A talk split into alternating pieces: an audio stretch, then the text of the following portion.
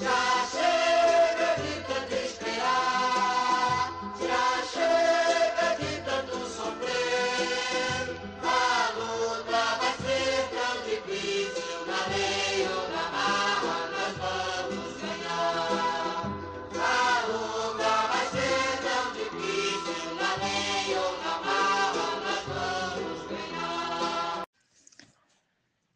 seção notícia do nosso podcast, a principal notícia da semana é sobre a comunidade quilombola Rio dos Macacos, que após mais de 40 anos de disputa territorial, recebeu a titulação de suas terras. E quem vai trazer ela para nós é Tiago Rodrigues, que é professor da UFRB e um dos organizadores do nosso podcast. Bom, gente, a notícia que a gente quer trazer aqui para abrir esse podcast do Geografando nas Sextas vem ainda com a esperança do mês do caboclo e da cabocla, que no final de julho a comunidade quilombola de Rio dos Macacos, localizada em Simões Filho, região metropolitana de Salvador, conseguiu a titulação de 94 hectares do seu território. Ao menos desde 1970, quando a Vila Naval foi construída no território que já era da comunidade, os moradores de Rio dos Macacos tem enfrentado muito conflito pela posse e uso da terra, dos bens da natureza como um todo, como a água principalmente, com a Marinha do Brasil. Mais recentemente, aí por volta de 2010, 2011, os conflitos se acirram quando por diversas vezes a Marinha do Brasil é, requer na justiça a reintegração de posse da área que já era das comunidades quilombolas, acusando os moradores de serem invasores e tentando invalidar a história daquele grupo, a sua ancestralidade, a sua memória. Fora é, essa disputa né, e essa é, conflito do plano judicial, o cotidiano dos moradores de Rio dos Macacos é, sempre foi perpassado por intimidações, proibição de uso da barragem, é, controle de entrada e saída dos moradores, né? e dentre tantas outras violações é, de direitos e violências que esses moradores foram sentidos.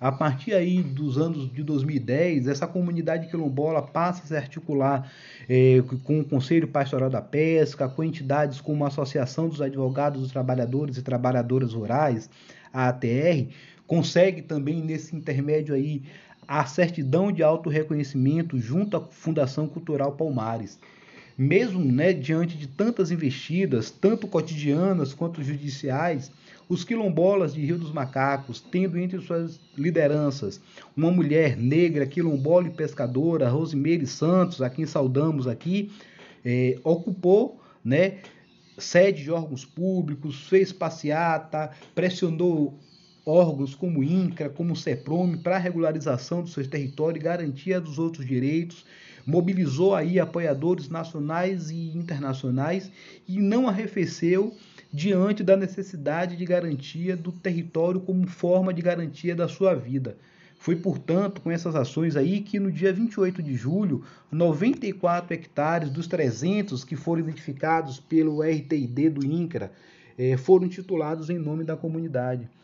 Que essa vitória de Rio dos Macacos, né, fruto dessa luta e resistência, seja aí como um fio de esperança para as quase mil comunidades quilombolas da Bahia e quase 6 mil comunidades quilombolas do Brasil.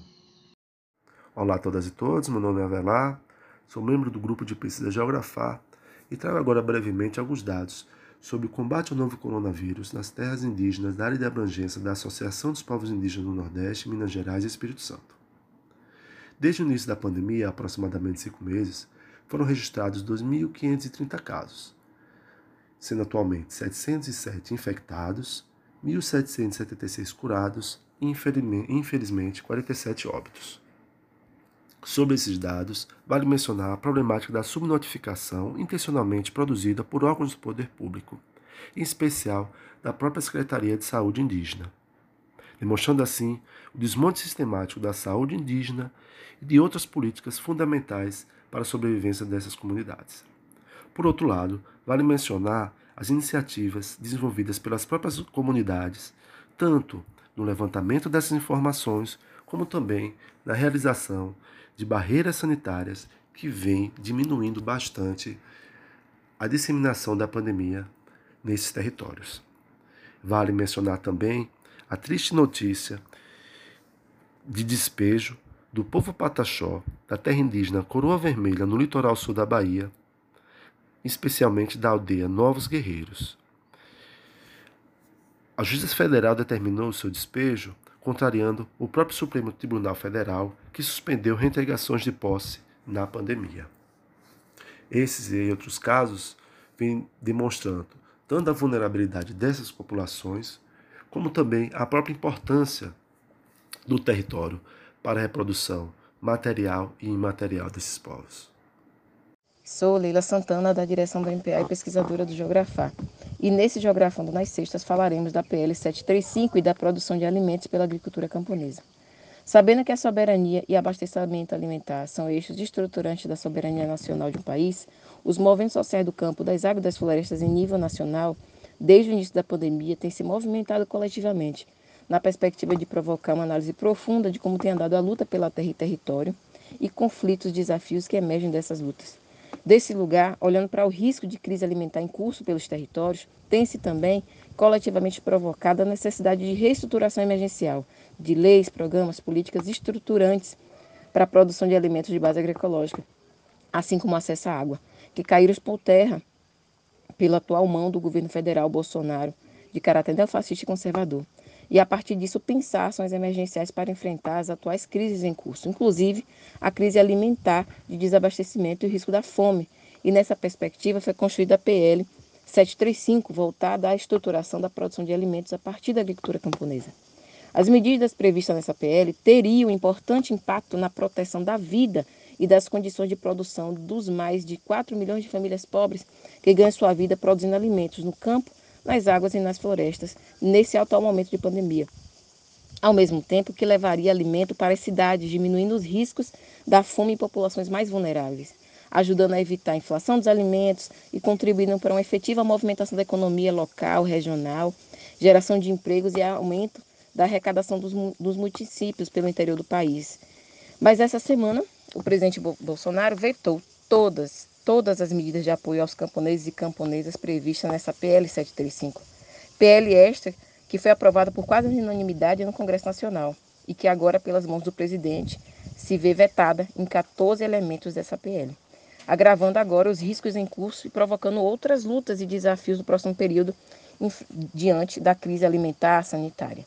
Nesse sentido, é afirmando que a crise da saúde pela pandemia não pode gerar uma crise alimentar e nem o avanço da fome, que os camponeses e camponesas, indígenas, quilombolas, assentados, acampados e tantos outros camponeses desse país e desses estados, né, de todo o Brasil, seguem firmes em resistência pelos seus territórios e afirmando que quem alimenta o Brasil exige respeito e afirmando que um povo que não consegue produzir seus alimentos é um povo escravo e sem soberania nacional. E por isso é fundamental sair da dependência e afirmar que o país, mesmo em pandemia, precisa tocar ações emergenciais para que a produção de alimentos e a vida nos territórios sigam firmes e fortes.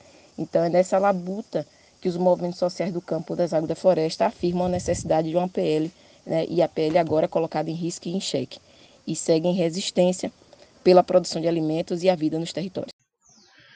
Bom, eu sou Tiago Rodrigues, professor da FRB, um dos editores do podcast Geografando nas.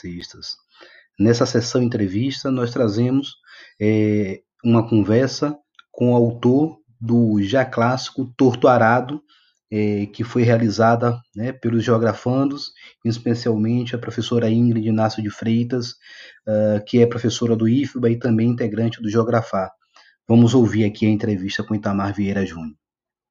Interessante falar um pouco né, da, da, da caminhada de Itamar, principalmente para quem é um pouco mais, mais recente, né? E, então, Itamar, ele começa sua caminhada né, acadêmica na geografia, né? Nós fomos colegas de graduação, né? Então, Itamar fez a licenciatura e o, bacharelado dele na geografia, na UFBA, é, 2004 conclui a licenciatura, 2005 o bacharelado, também fez o mestrado dele em geografia, né?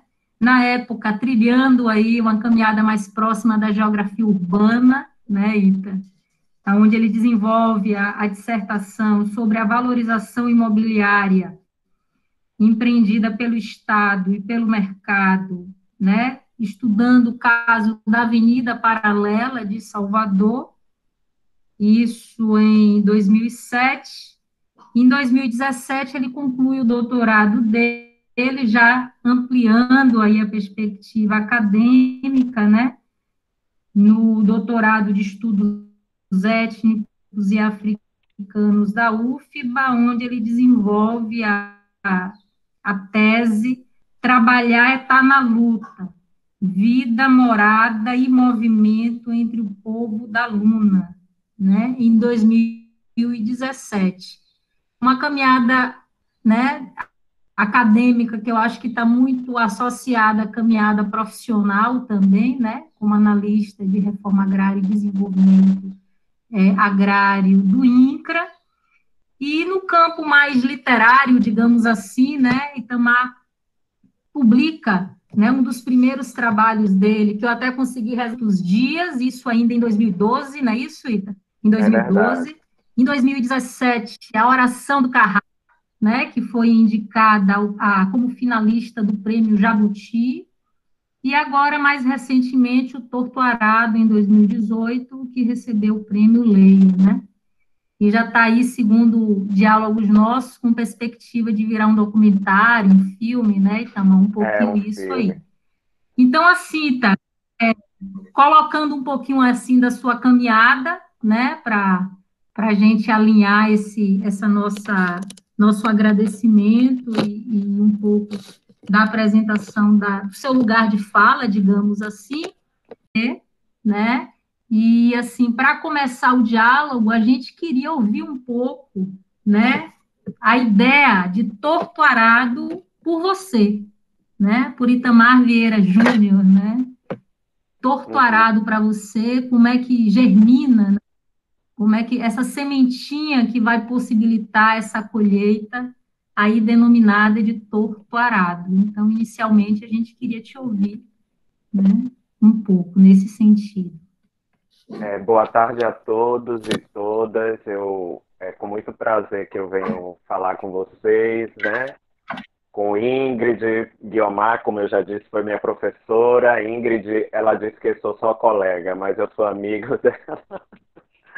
Somos amigos de muitos e muitos anos né? Ingrid sempre generosa, sempre é, ajudando, né? Da maneira que ela podia e tudo. A gente sempre teve uma, uma amizade muito próxima, uma relação muito próxima. Denilson, que é meu colega de turma, entramos juntos na universidade. O Tiago, com quem eu já pude trabalhar, né? Também. Eu queria, é, em primeiro lugar, agradecer a vocês a, a leitura, né? E, e e o espaço para poder falar um pouco sobre esse trabalho. Mas voltando à sua pergunta, Ingrid, é, a semente do torturado é bem antiga. É, ainda na adolescência, quando eu li os, os grandes romances regionalistas, chamados de regionalistas, né?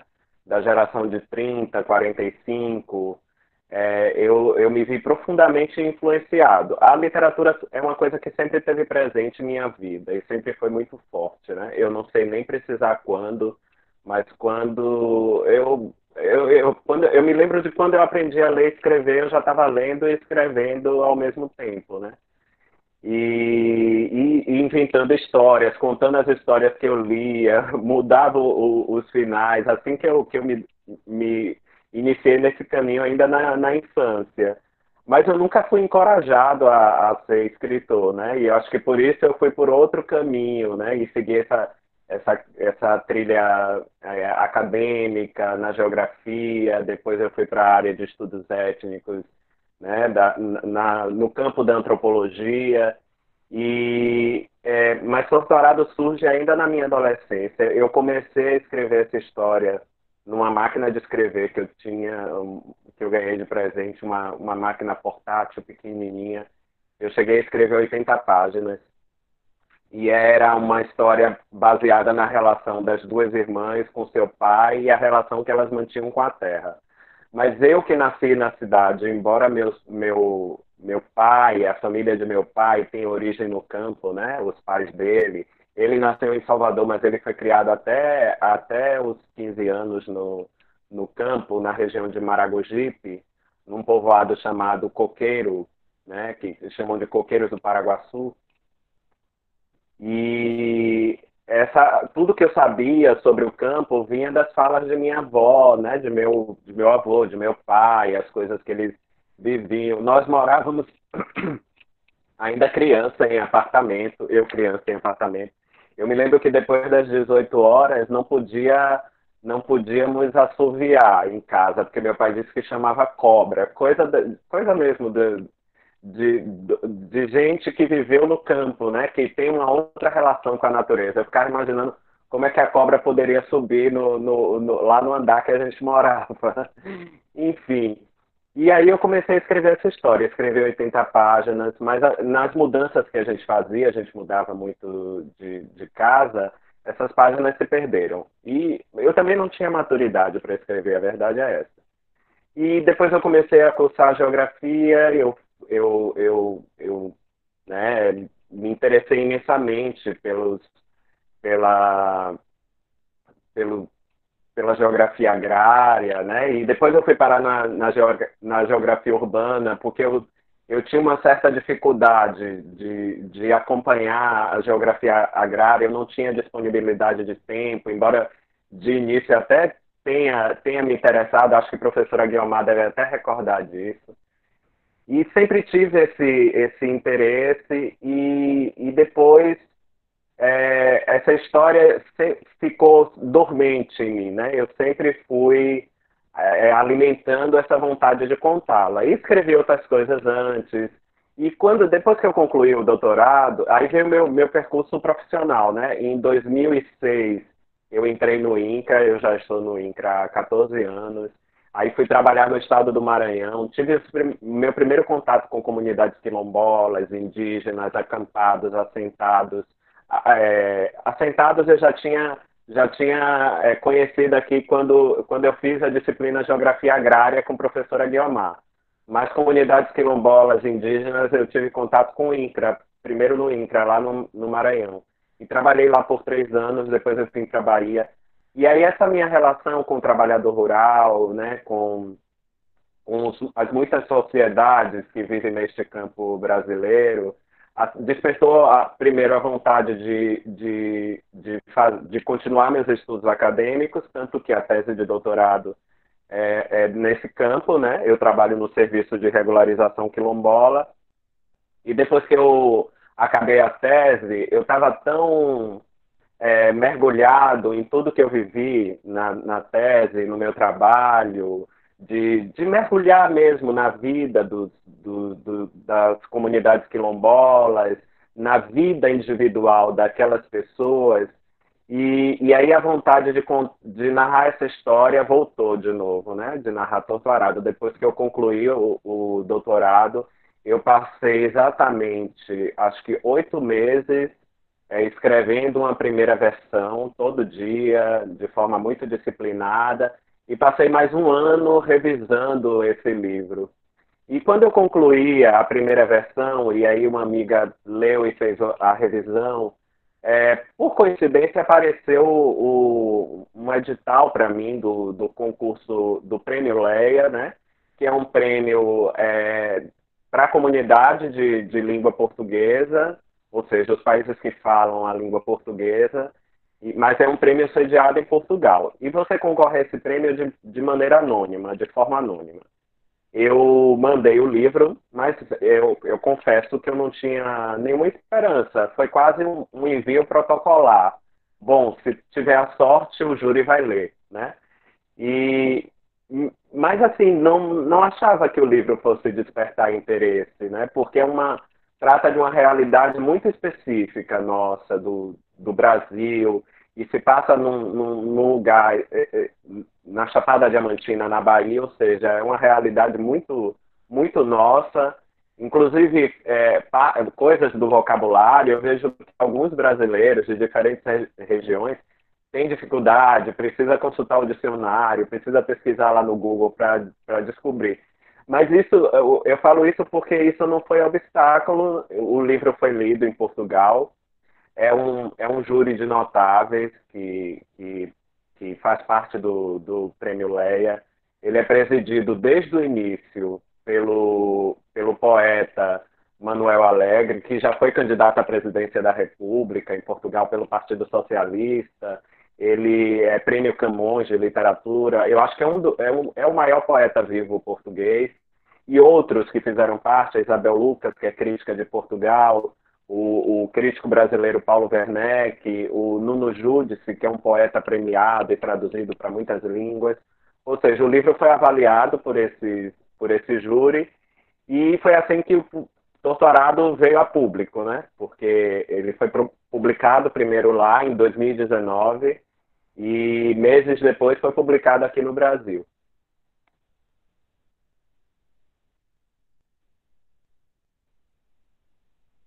É, Elaine, pensando aqui também, quando eu vejo todo esse percurso, até eu fico admirado. É um percurso completamente é engraçado que eu, o que me moveu é eu sou irmão de Leandro, professor de geografia, e fez doutorado aí na UFBA, fez graduação. Aliás, meus irmãos, com exceção do caçula, que não concluiu geografia, mas os outros, os outros dois são, são geógrafos de formação. Um hoje é professor da UFBA, lá de educação, e Leandro, que é professor da rede municipal estadual. É, mas eu ia falar uma coisa antes e, e terminei viajando aqui. Quem puder me lembrar. Ah, sim. Ok.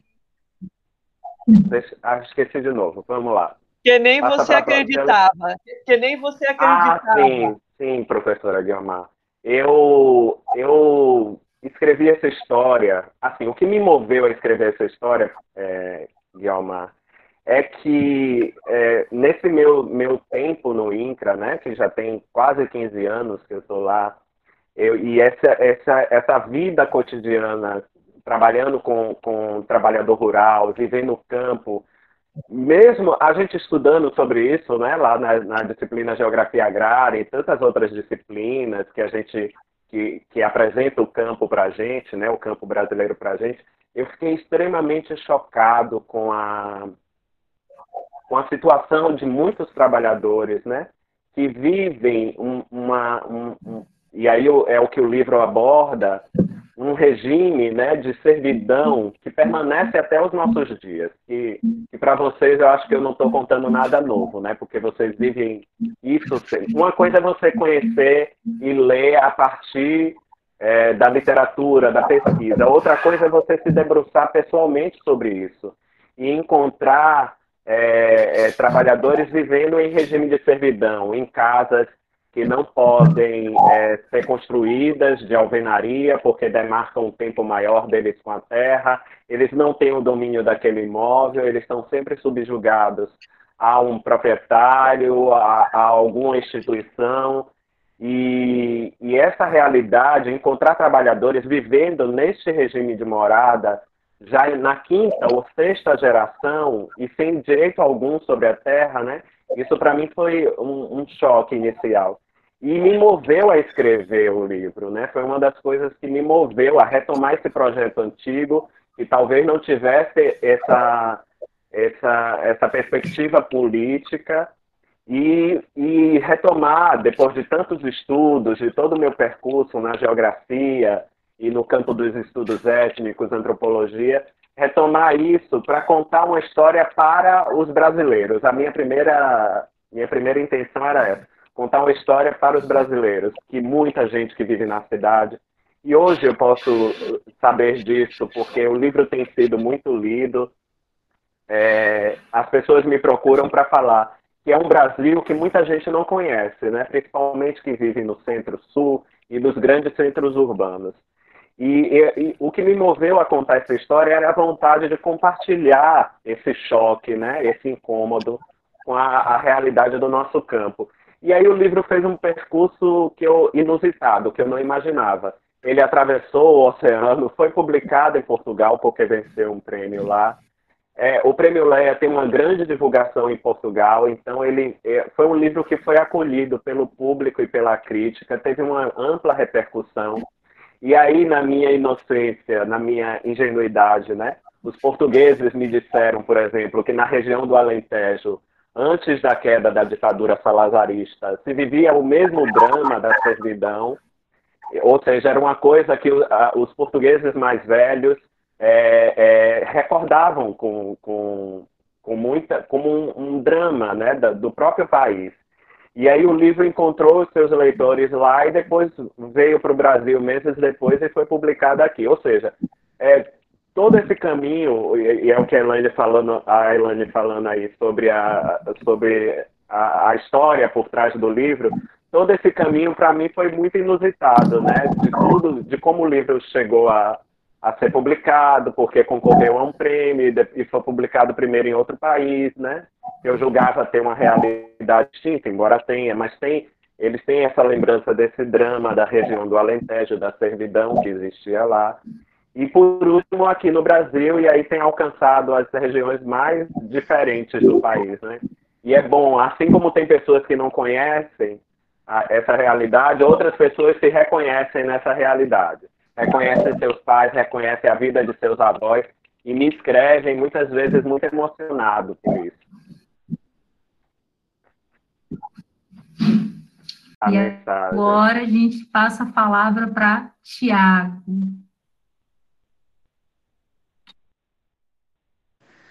Oi, Tamar, boa tarde, tudo bom, meu querido? Bom te tudo ver. Tudo bom, Tiago. Bom que você esteja aqui nos Geografando com a gente nessa reunião é. nossa, que é toda sexta-feira à tarde.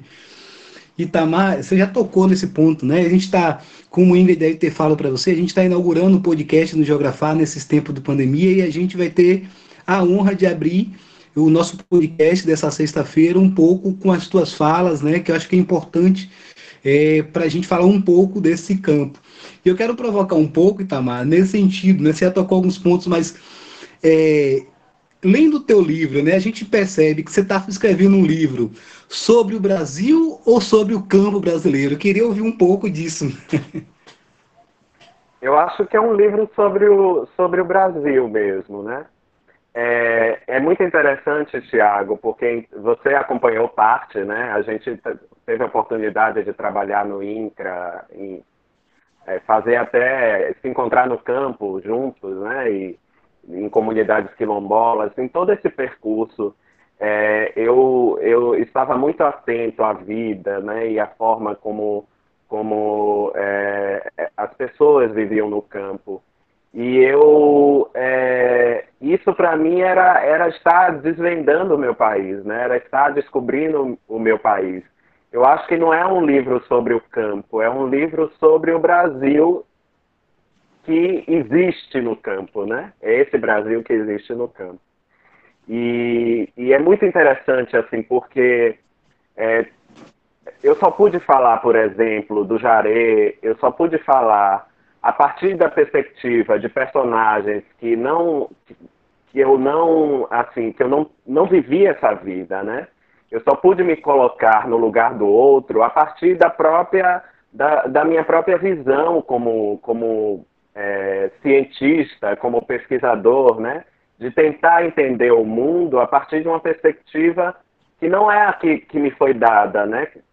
É, é uma perspectiva desses trabalhadores. Então, eu, eu fiquei muito é, preocupado em transmitir certa é, verossimilhança às situações, à própria construção das personagens, né?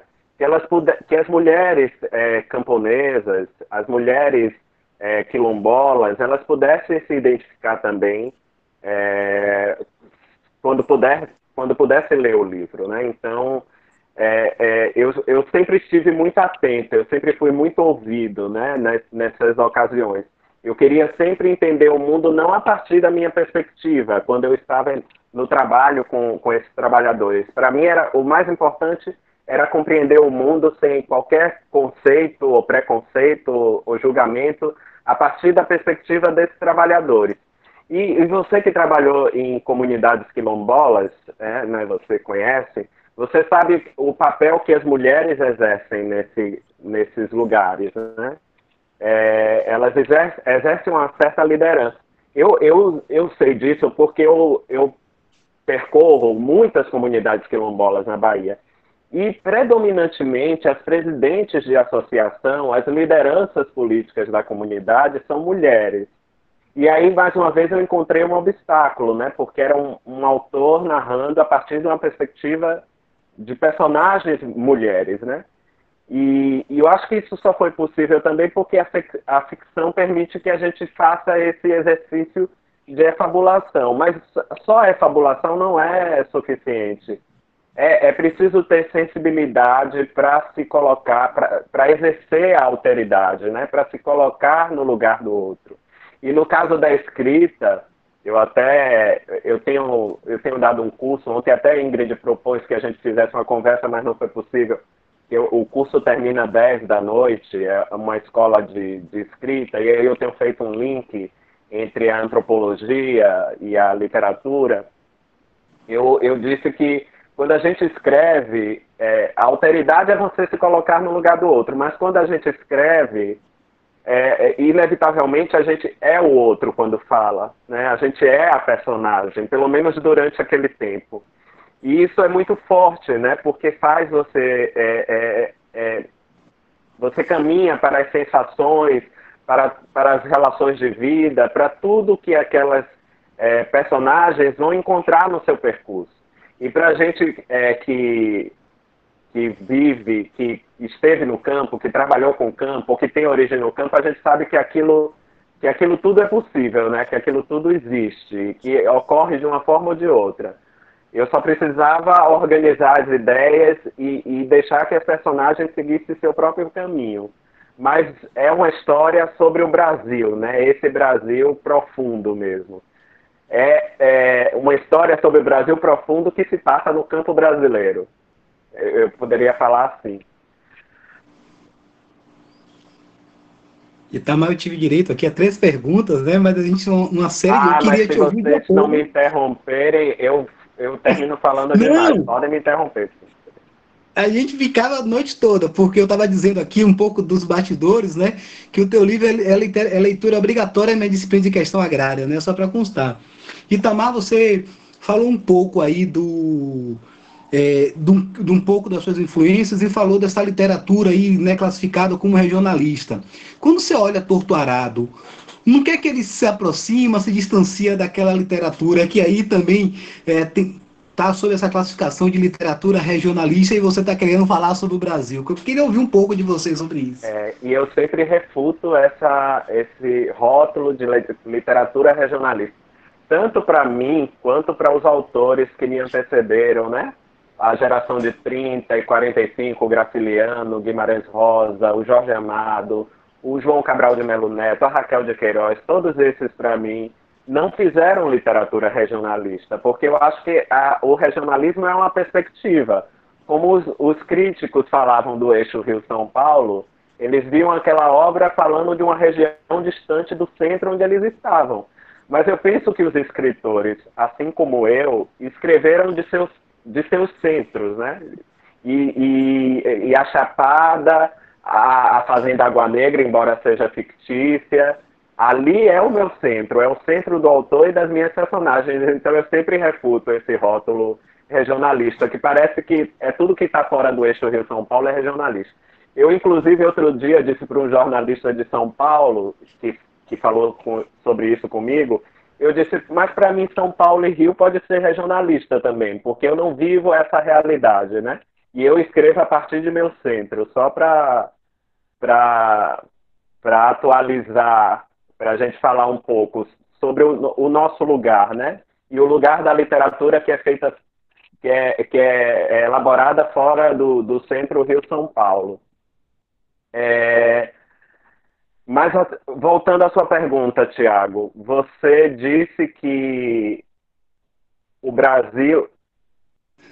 Qual é essa, essa qual que você sente torturado em aproximações e distanciamentos com, aquele, com aqueles com centros? A, pra... Sim, com a, com a literatura. É, para mim foi um. Eu acho que o que me moveu a escrever é, foi justamente a, a, a, semelhança. Parece que é um país que anacrônico, né, que avançou em determinadas em, em determinados espaços e outros espaços, é, como o campo, a relação continua de, extrema, de extrema exploração, é, com ranços fortes do colonialismo, né? É um, é um Brasil encalhado no, no seu passado é, colonial, né? E, uma coisa foi eu ler os livros da geração de 30 e 45 é, com muito interesse e paixão, e aquilo me mobilizar a escrever naquele momento. Outra coisa foi retornar ao campo é, 50 anos depois, 60 anos depois, e descobrir que pouca coisa mudou, né? Em relação ao, ao campo, né? Das, nas relações de trabalho, na, na, na, na própria estrutura fundiária do país, essas coisas parecem imutáveis. Isso, para mim, foi determinante para retomar o projeto também e para escrever sobre isso. Para contar que, embora o tempo não esteja demarcado, entortarado, essa história se aproxima dos nossos dias, né? Ela chega até os nossos dias. É, lideranças é, é, camponesas, quilombolas, é, da reforma agrária, ambientalistas, são assassinados nos nossos dias de forma bárbara, como, como se estivesse no, e estamos né, no tempo da, da, da pistolagem, né, no, da mesma forma que os romances de 30 e 45 retrataram isso. E a falta de acesso à terra permanece e é, um do, da, é uma das nossas grandes chagas, né? É a grande chaga da nossa estrutura social e, e uma das mantenedoras da nossa desigualdade. E aí veio, a vontade surgiu ainda mais forte para escrever esse livro, porque eu via uma aproximação não só no, no, no tema campo e trabalhador, né, mas na, no próprio tempo, que é um tempo que, que está é, estacionado, né, que pouco mudou né, para a população camponesa. E quando muda, as estruturas não se movem, elas permanecem a, a mesma. A situação de subserviência, dominação, ela permanece. Tamar, vou concluir essa parte das minhas perguntas aqui. Eu tinha 50, Sim. viu? Mas tudo bem. É, Itamar, é, para concluir, só, é, eu olhando o seu livro, é, nessa, nas três partes que ele é dividido, eu, na última parte, eu sinto quase que é, sufocado por um clamor que está chamando ali, né? A forma com que eu leio essa terceira parte do teu livro. Eu queria perguntar, é, a literatura serve como clamor para a gente poder despertar a consciência para a sensibilidade? Como é que a gente vê isso? Queria te ouvir nesse sentido. É, boa pergunta, Tiago. Quando eu terminei a tese de doutorado, enquanto eu escrevi a tese de doutorado, eu dei muito de mim para escrever essa tese e, e eu via que por mais que eu desse de mim, o alcance que aquele trabalho teria seria muito tímido do que poderia acontecer se fosse uma outra expressão de comunicação, como a literatura, por exemplo. E, e, eu achava que tudo aquilo merecia ser conhecido. É claro que uma tese não, não, não é literatura, é, não, é esse, não é literatura, não é uma narrativa ficcional. Na narrativa ficcional, a gente faz um exercício muito interessante. Quem, quem lê literatura sabe disso. Quando a gente pega um livro de literatura para ler, a gente faz um acordo tácito ali com, com o autor e com as personagens, de que durante um tempo viveremos aquela vida é, ler um trabalho acadêmico é, é, é importantíssimo. E para mim foi muito importante esse percurso na academia, na pesquisa. E eu continuo lendo, né? Aqui mesmo tem dois autores é, da antropologia que eu estou relendo. Dois autores, não, tem um autor da antropologia que você deve conhecer, o Tim Ingold. E assim, assim é meu caminho, né? Eu continuo porque eu acho que a, não, não dá para dissociar uma coisa da outra. Acho que a arte não se dissocia da ciência, é, são formas de comunicação diferentes, mas a arte me permitiu, a, a, a, literatura ela tem um alcance maior, né? Porque eu já pude conversar com, com procuradores, já pude conversar com pessoas que moram no campo, que leram o livro e que, e que, e, que sentem, e que participam, e que vivem, e que aquilo comove e, e transforma até a percepção de mundo deles. Eu acho que quando a gente pega um livro para ler, a gente faz esse acordo com, os, com o autor e com as personagens de que durante um tempo a gente vai viver aquelas vidas.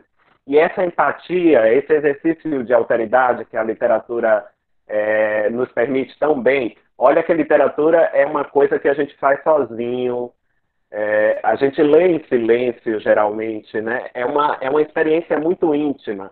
A gente pode ver um filme, uma série, a gente pode assistir uma peça de teatro. Serão experiências de empatia, mas serão experiências distintas.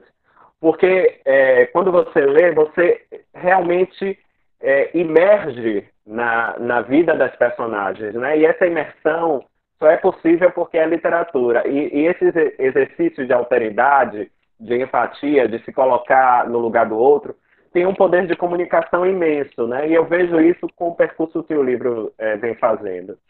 Foi primeiro em Portugal, agora é, é, de um ano para cá no Brasil, e atinge as mais diferentes, os mais diferentes estratos sociais, né? Isso é bom, esse interesse e, e eu espero que a, a, a história desperte é, para é, é, muita pretensão, né? Mas que seja mais umzinho elemento que ajude a, a, as pessoas a despertarem é, para mudar essa, essa, essa realidade, né? Que tanto nos afeta.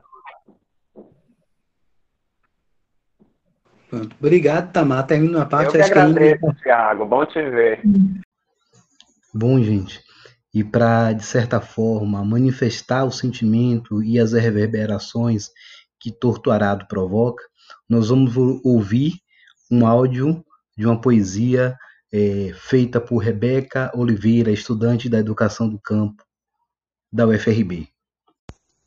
Sou fúria, abrigo, revolta, sou morada, sou fogo em poeira quando o vento forte sopra. Sou o tecer das minhas ancestrais, por ela sou gerada, a cada ciclo me renovo, a cada chuva faço florescer. Sou o chão de todas as estações, sou terra preta e fértil guiada pela lua.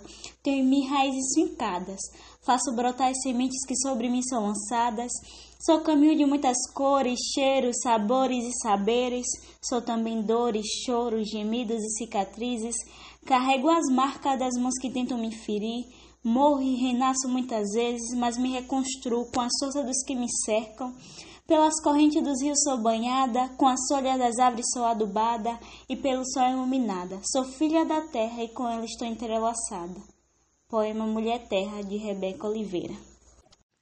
Geografando nas sextas. Toda sexta, um episódio novo.